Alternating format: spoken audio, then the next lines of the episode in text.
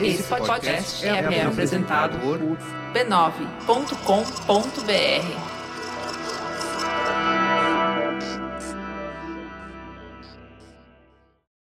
Eu sou natural de Nova Iguaçu, no Rio de Janeiro. Mas em meados de 2020, eu ainda estava morando em Joinville, no norte de Santa Catarina, quando recebi o e-mail mais importante daquele ano. O História Preta, esse podcast aqui, estava crescendo e a coisa fugiu um pouco de controle. Já não era só os amigos e conhecidos que ouviam.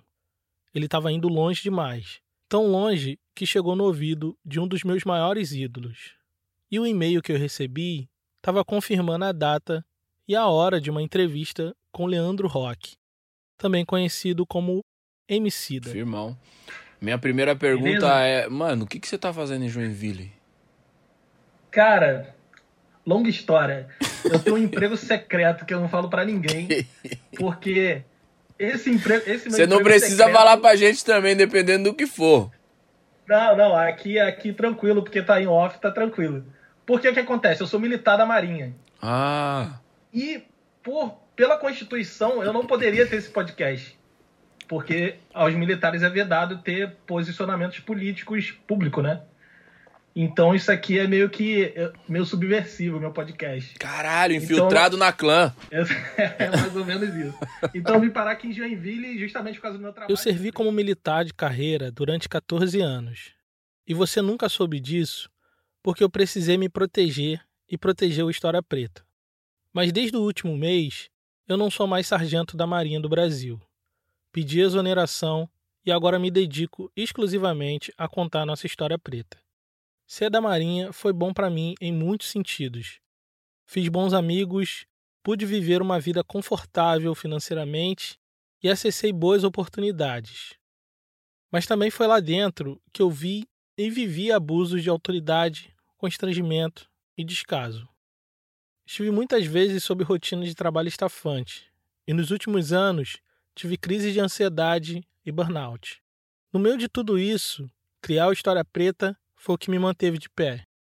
Estudar, pesquisar e falar de história é uma paixão que eu herdei da minha mãe. Ela, agora aposentada, foi professora de história por muitos anos e nossa casa sempre foi lotada de livros didáticos.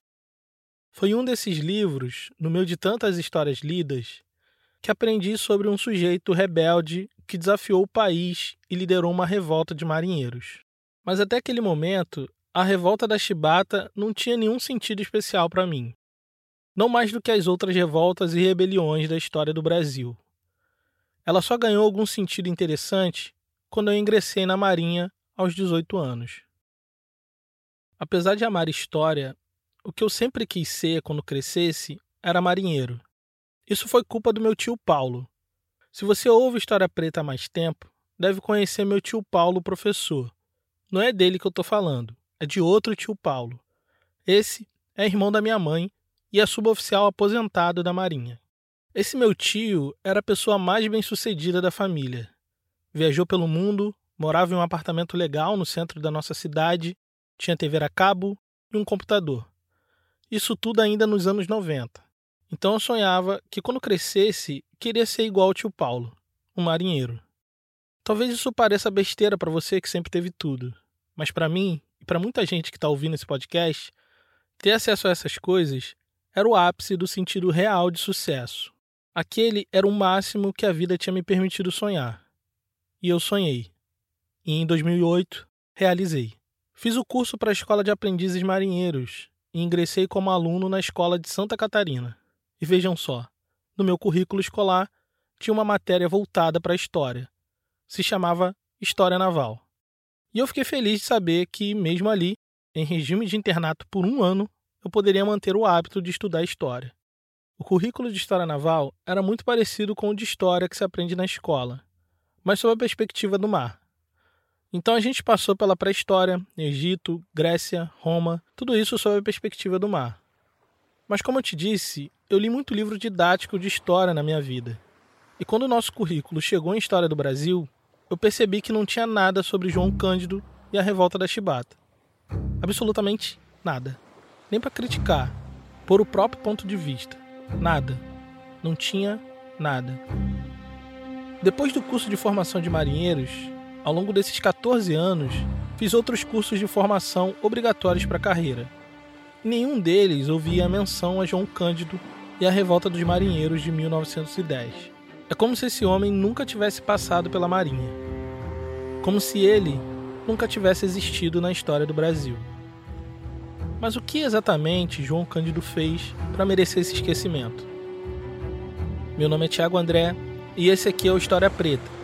Você está ouvindo a temporada Cisne Negro, episódio 1 João Ninguém.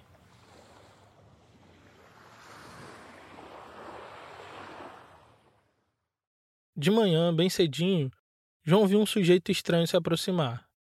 Ficou desconfiado, porque o sujeito não se parecia com ninguém que morava ali em Coelho da Rocha, em São João de Meriti. Apesar de estar com 72 anos de idade, João Cândido se lembraria de um homem se conhecesse ele. Não era o caso. O homem era um jornalista do Globo, jornal mais famoso da cidade. Ele estava procurando o negro que tinha liderado uma revolta de marinheiros há um pouco mais de 42 anos daquele dia. Antes que pudesse abrir a boca, João Cândido gritou lá de longe: Não falam à imprensa. Quero ser um João Ninguém. Um homem que está precisando mais de dinheiro do que de publicidade. Isso era verdade. A pobreza do velho marinheiro era perceptível. Quando o jornalista encontrou com ele, ele vestia roupa surrada e calça de pijama velho. Acabado pelo tempo, o rosto não lembrava em nada o homem corajoso que meteu um canhão na cara do Brasil. Depois de muita insistência do repórter, João disse que ele podia ir lá na Praça 15, no centro da cidade do Rio de Janeiro, se encontrar com ele. E quem sabe, tirar umas fotos. Era lá que um idoso, João Cândido, trabalhava carregando cesto de peixe em troca de salário.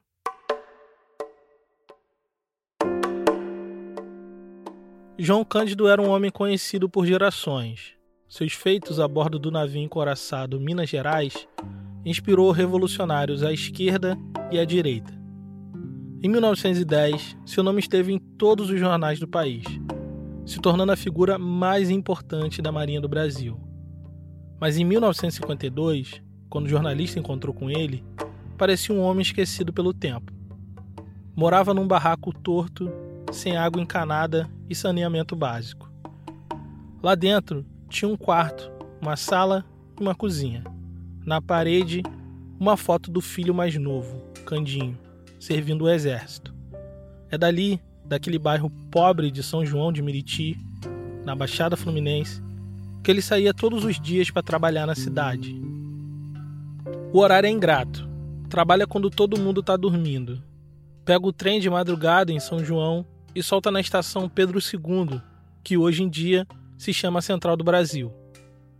Há muitos anos, passa as noites trabalhando no frio úmido do entreposto de peixes da Praça 15. Apesar da tuberculose que castiga o pulmão, João não pode se dar o luxo de parar de trabalhar. Tem muitas bocas para ajudar a alimentar, além da sua própria. E é da Baía de Guanabara que ele tira o seu sustento.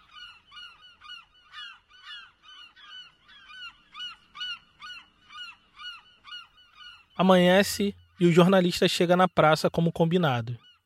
Tira umas fotos de João Cândido com os colegas de trabalho, mas o velho marinheiro não quis falar sobre a sequência de acontecimentos que trouxe a fama que desagou na sua desgraça. Seu maior desejo é ser esquecido para ver se encontra um pouco de paz na velhice.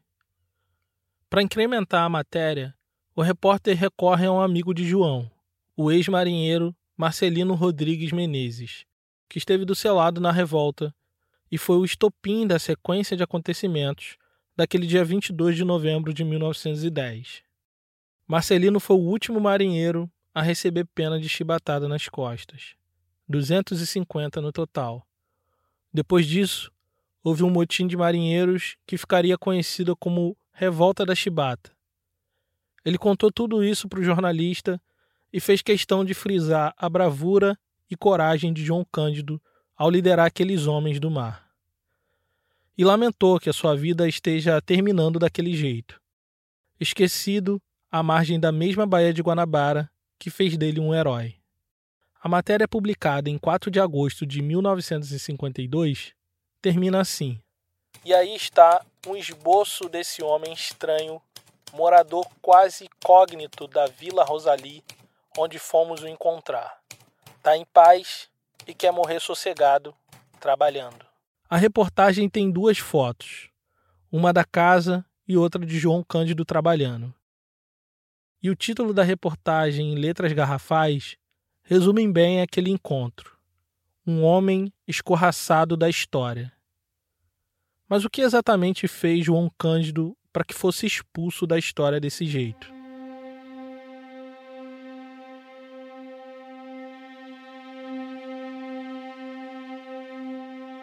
Era uma terça-feira ordinária no Rio de Janeiro.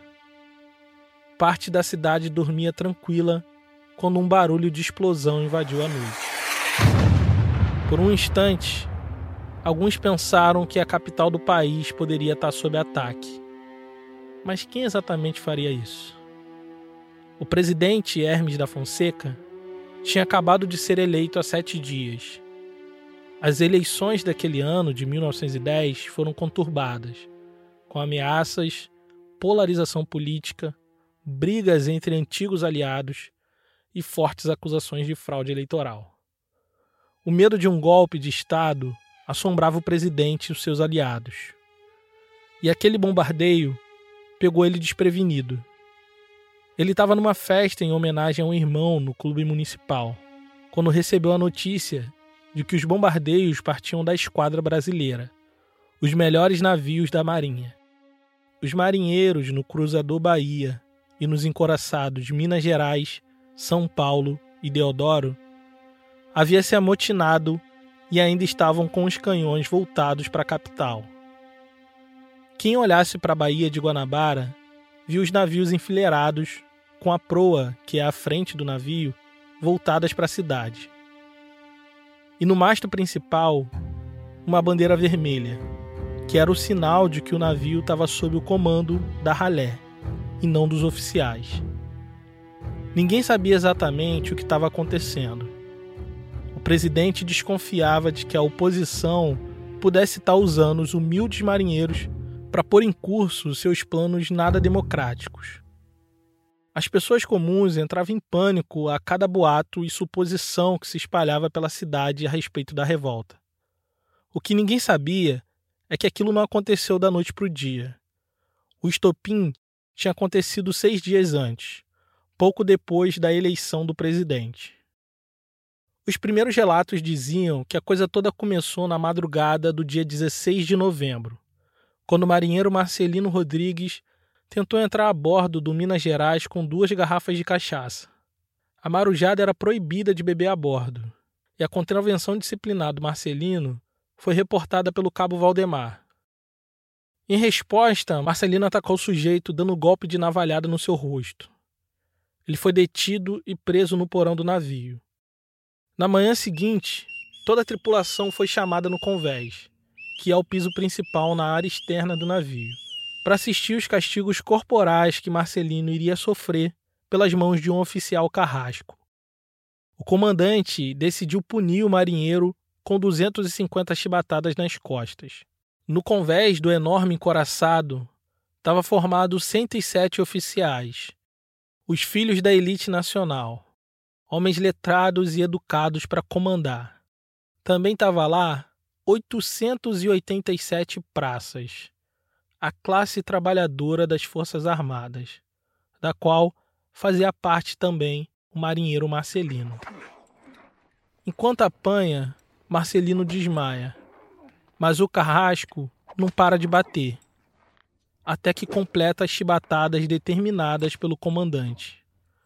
Os colegas viram o rosto para não ver a sessão de tortura, e quando o barulho cessa, o marujo está com as costas em carne viva. Desacordado, foi desamarrado e embrulhado num lençol, e por fim jogado de volta no fundo do porão do navio. Revoltados com a situação, os marinheiros, quase todos negros, não querem mais ser tratados como escravo. Em todo o país, eles são a única classe de pessoas que se admite torturar com chibatadas por amparo da lei. Reunidos no alojamento, os marinheiros decidem que vão reagir. No meio deles estava João Cândido, que com 30 anos era um dos mais velhos e experientes marinheiros do navio, um líder incontestável. Eles decidiram dar um basta, e a resposta veio naquela noite do dia 22 de novembro de 1910. Às 10 da noite, quando o apito marinheiro tocou a ordem de silêncio a bordo, os revoltosos se posicionaram para tomar o navio.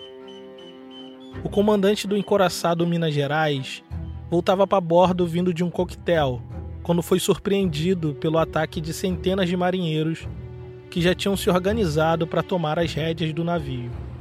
Ele não estava sozinho. Estava com alguns oficiais que tentaram reagir, puxando espadas e revólver. Mas era tarde demais. Foram todos mortos e os marinheiros assumiram o comando da esquadra, navio por navio. O cruzador Bahia ficou sob o comando do marinheiro Francisco Dias Martins, conhecido como Mão Negra. No encoraçado São Paulo estava Manuel Gregório do Nascimento. E no encoraçado Deodoro estava José Araújo. Para o Minas Gerais, maior e mais moderno navio da Marinha, o capitânia da esquadra, o escolhido foi um negro de pele bem escura chamado João Cândido Felisberto que entraria para a história com a alcunha de Almirante Negro e jamais seria perdoado por isso.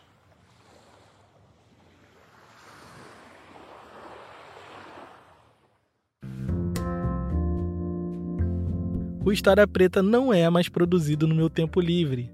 A partir dessa temporada, eu estou dedicado exclusivamente para pesquisar, escrever e contar as histórias que a história não conta. Se você gosta do nosso trabalho e quer ouvir mais episódios do História Preta, considere nos apoiar em apoia.se barra História Preta. A partir de 10 reais você recebe uma newsletter com tudo que li, vi e ouvi para produzir esse episódio. Além disso, você recebe acesso ao grupo secreto, concorre a livros e recebe desconto na nossa loja. Então nos apoie em apoia.se barra História Preta.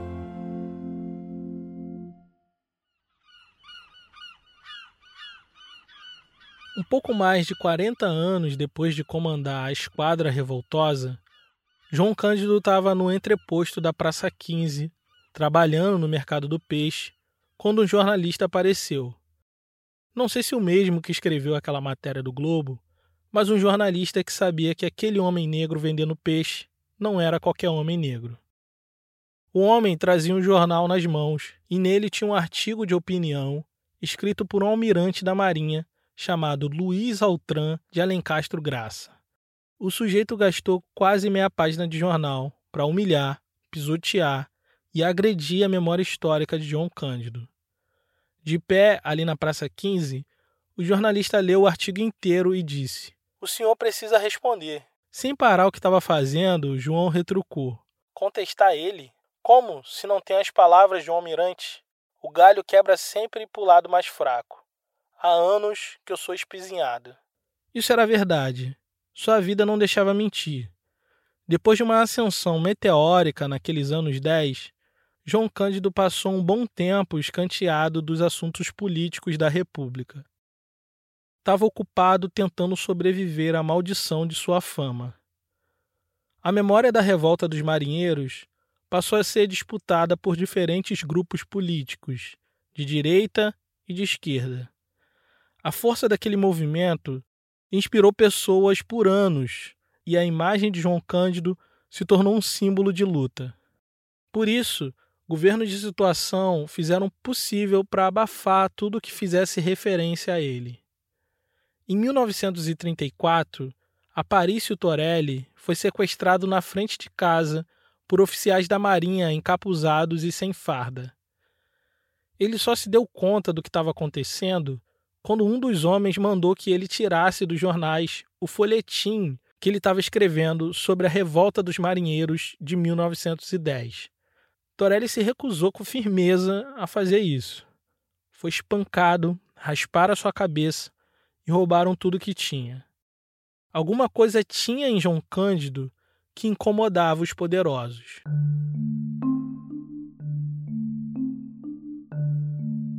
O almirante negro tinha entrado para a lista de censura do DIP, o Departamento de Imprensa e Propaganda de Getúlio Vargas. Nos anos 30, se aproximou dos comunistas da ALN, a Aliança Libertadora Nacional, mas também foi assediado pelo integralismo fascista de Plínio Salgado. Dois grupos políticos inimigos de Vargas. Depois disso, ele se afastou dos movimentos políticos e foi tentar viver a sua vida em paz.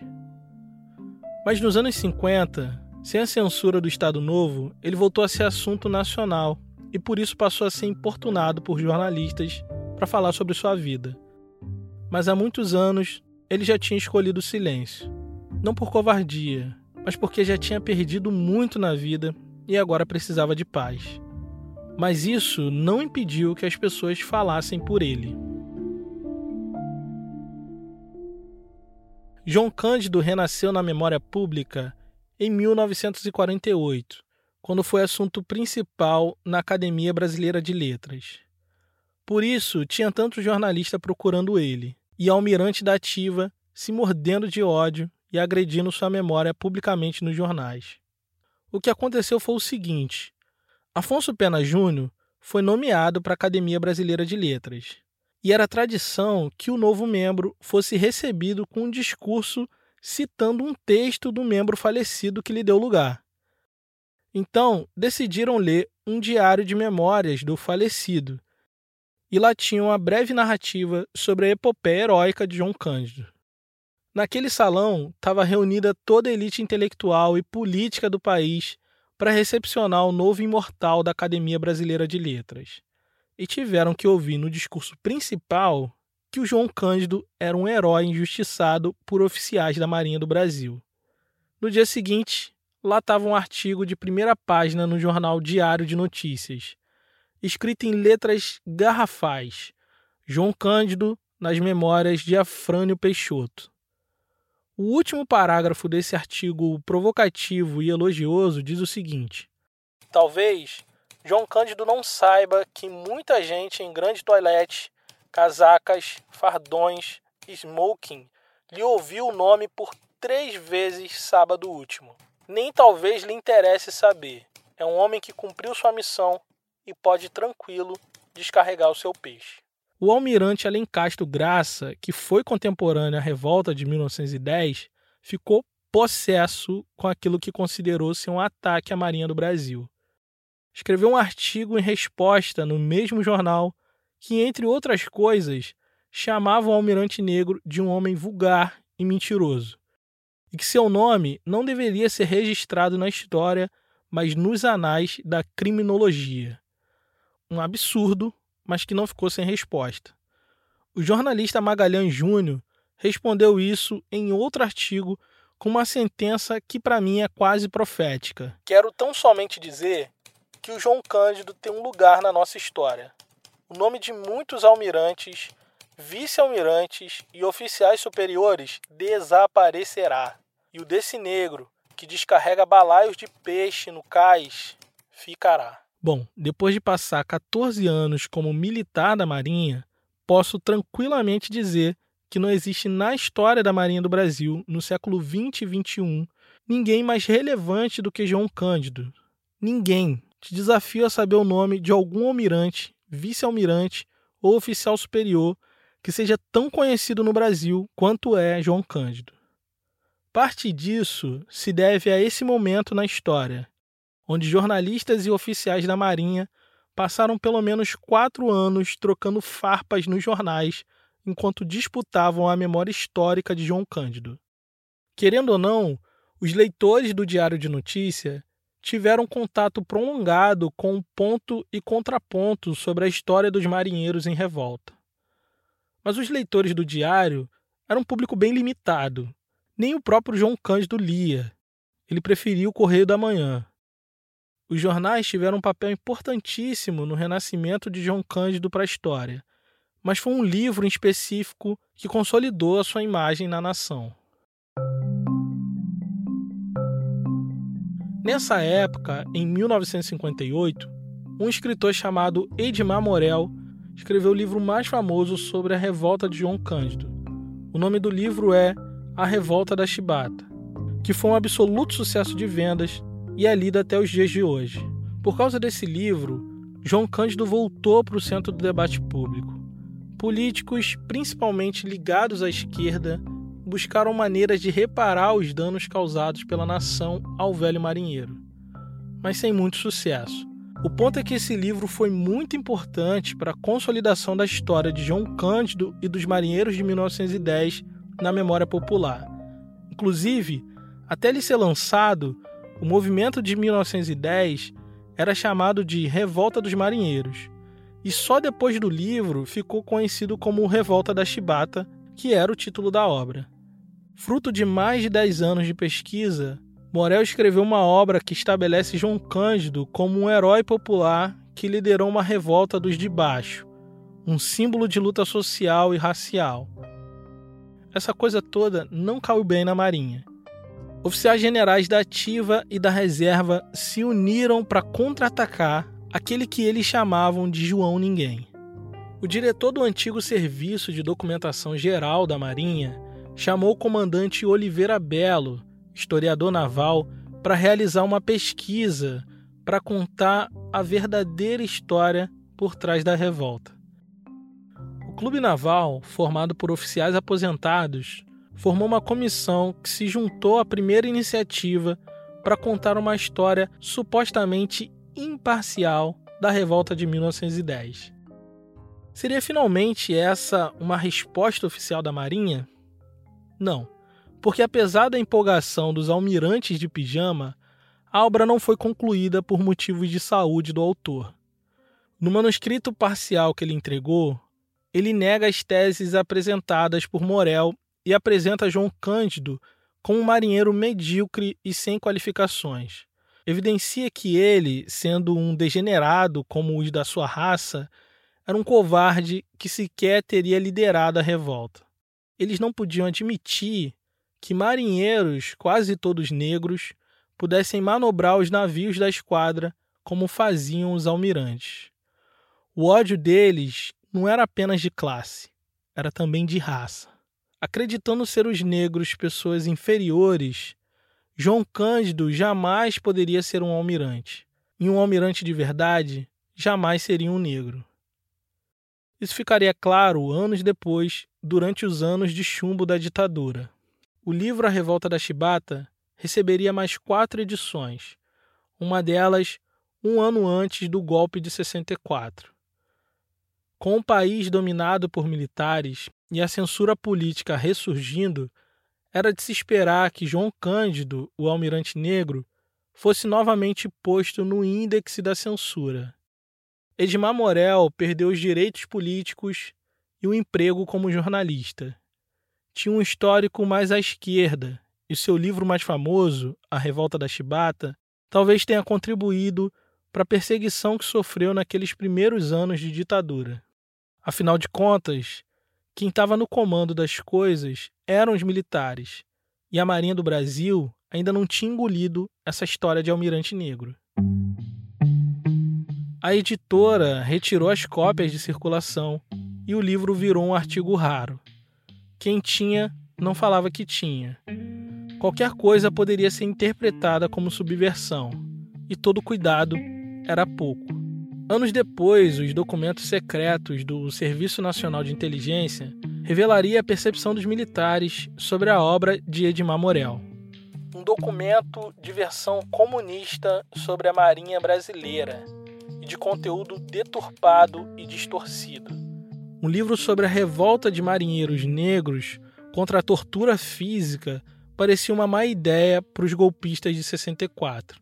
E isso ficaria claro anos depois, quando isso aqui aconteceu. Há muito tempo nas águas da Guanabara, o dragão do mar reapareceu. Essa música, interpretada por Elis Regina, se chama Mestre Sala dos Mares e foi escrita por Aldir Blanc e João Bosco durante os anos de chumbo. Era uma música em homenagem à revolta dos marinheiros e João Cândido, mas caiu na malha fina da censura e Aldir Blanc teve que modificar a letra. Originalmente, a música se chamava Almirante Negro, mas depois da censura, o autor trocou por Mestre Sala dos Mares. Fez concessões, tirou todas as referências à Marinha e voltou lá para tentar fazer passar a música novamente. Lá ele descobriu que, na ótica do censor, o maior problema do samba não era a referência à Marinha, mas a exaltação do negro e a repetição das coisas de negro. Naquele momento, era inadmissível insistir na ideia de que havia racismo no Brasil e, pior, nas Forças Armadas. Se dependesse deles, João Cândido seria para sempre um ninguém. Já tinha passado mais de 50 anos da revolta. Todos queriam contar a história de João Cândido. Todos queriam esconder a história de João Cândido. Mas o que queria João Cândido? Naquele momento, no fim da sua vida, ele quis romper o silêncio e falar por ele mesmo pela primeira vez. Era 11 da manhã quando um táxi chegou na casa de João Cândido, na rua Turmalina, em São João de Meriti. A corrida foi paga pela diretoria do Museu da Imagem e do Som do Rio de Janeiro. Já tinha um tempo em que o museu fazia um projeto chamado Depoimentos para a Posteridade, que colhia gravações de personagens históricos como João Cândido. Os primeiros tinham sido João da Baiana, Pixinguinha e Donga, a Santíssima Trindade do samba. Agora, por sugestão de Darcy Ribeiro, gravariam o líder da primeira revolta popular do século XX.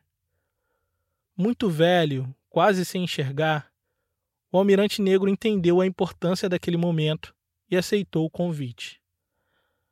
A operação para levar ele até o museu foi cercada de tensão. O depoimento precisava acontecer sob sigilo absoluto, por causa do momento político que o país atravessava. Era 1968, ano agitado da nossa história. Naquele mês de março, o assassinato pela polícia do jovem Edson Luiz gerou uma série de protestos e repressão no país. Foi o ano que a LN o MR8, o VPR e outras organizações de esquerda decidiram pegar em armas contra a ditadura. Foi o ano que a dita linha dura dos militares assumiu o poder, dando um golpe de dentro do golpe.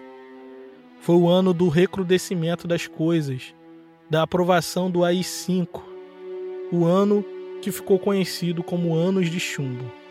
Foi sob essa tensão que João Cândido saiu de casa para falar sobre a revolta que desconcertou os donos do poder. João Cândido chegou ao meio-dia e entrou pela porta dos fundos do museu. Só o guarda, o técnico de som e o entrevistador sabia da sua presença naquele dia. Com 88 anos de idade, voz fraquejando, o almirante negro falou de tudo, inclusive sobre o seu apagamento histórico. Sobre isso, é verdade nos arquivos da Marinha, interessante, nos arquivos da Marinha não consta absolutamente o nome de João Cândido como se ele não tivesse existido? Foi sonegado. Foi sonegado Mas mesmo. pelo fato de sua exclusão ou por um outro fato? Pelo fato de haver tomado a posição em que tomaram na revolta, pelo ódio. Muitos oficiais da Marinha não, não conseguiram comandar o Minas Gerais e eu tive o subvejo poder de dominar, fazer o que eles jamais fariam na Bahia do Rio de Janeiro. Para o próprio João Cândido, o seu maior crime foi ter tomado a posição que tomou na revolta, a posição de um líder.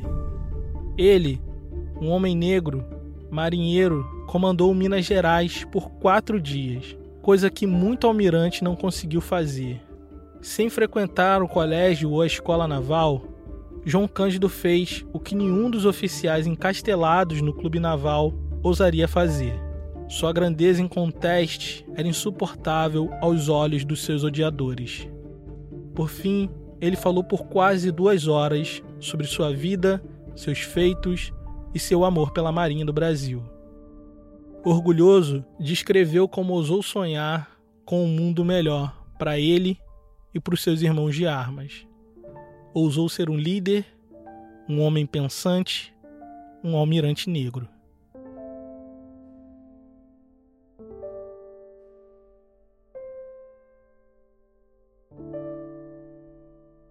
Ao contrário de João Cândido, eu não amei a Marinha.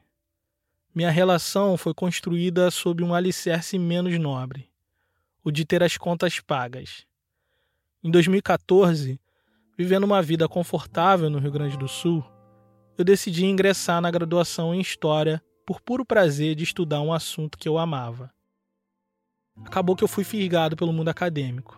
Aquele lugar parecia antítese de tudo que eu vivia na Marinha mas minhas primeiras pesquisas foram sobre a Marinha, sobre como as pessoas negras eram tratadas na Marinha Imperial. Esse era o meu interesse de pesquisa no início da graduação, mas aos poucos, a Marinha foi perdendo importância nos meus planos de futuro e diminuiu de tamanho até virar só um detalhe na minha vida. Na universidade, eu percebi que todo assunto histórico que eu já tinha lido nos livros didáticos podia ser profundamente investigado, cavucado, até encontrar coisas novas. Um horizonte de possibilidades se abriu na minha frente. Comecei a ler e a pesquisar sobre a história negra brasileira, e meus estudos sobre a Marinha ficaram de lado. Foi aí que eu topei com João Cândido novamente. Agora, um pouco mais maduro, com mais bagagem, com conhecimento. E já tinha criado História Preta, e os ouvintes, vez ou outra, me pediam um episódio sobre ele. Preferi guardar esse assunto no fundo da gaveta. Não queria ter que misturar os dois mundos que eu vivia. A Marinha era aquele detalhe da vida que eu queria deixar longe das pessoas e coisas que me faziam bem, inclusive do História Preta.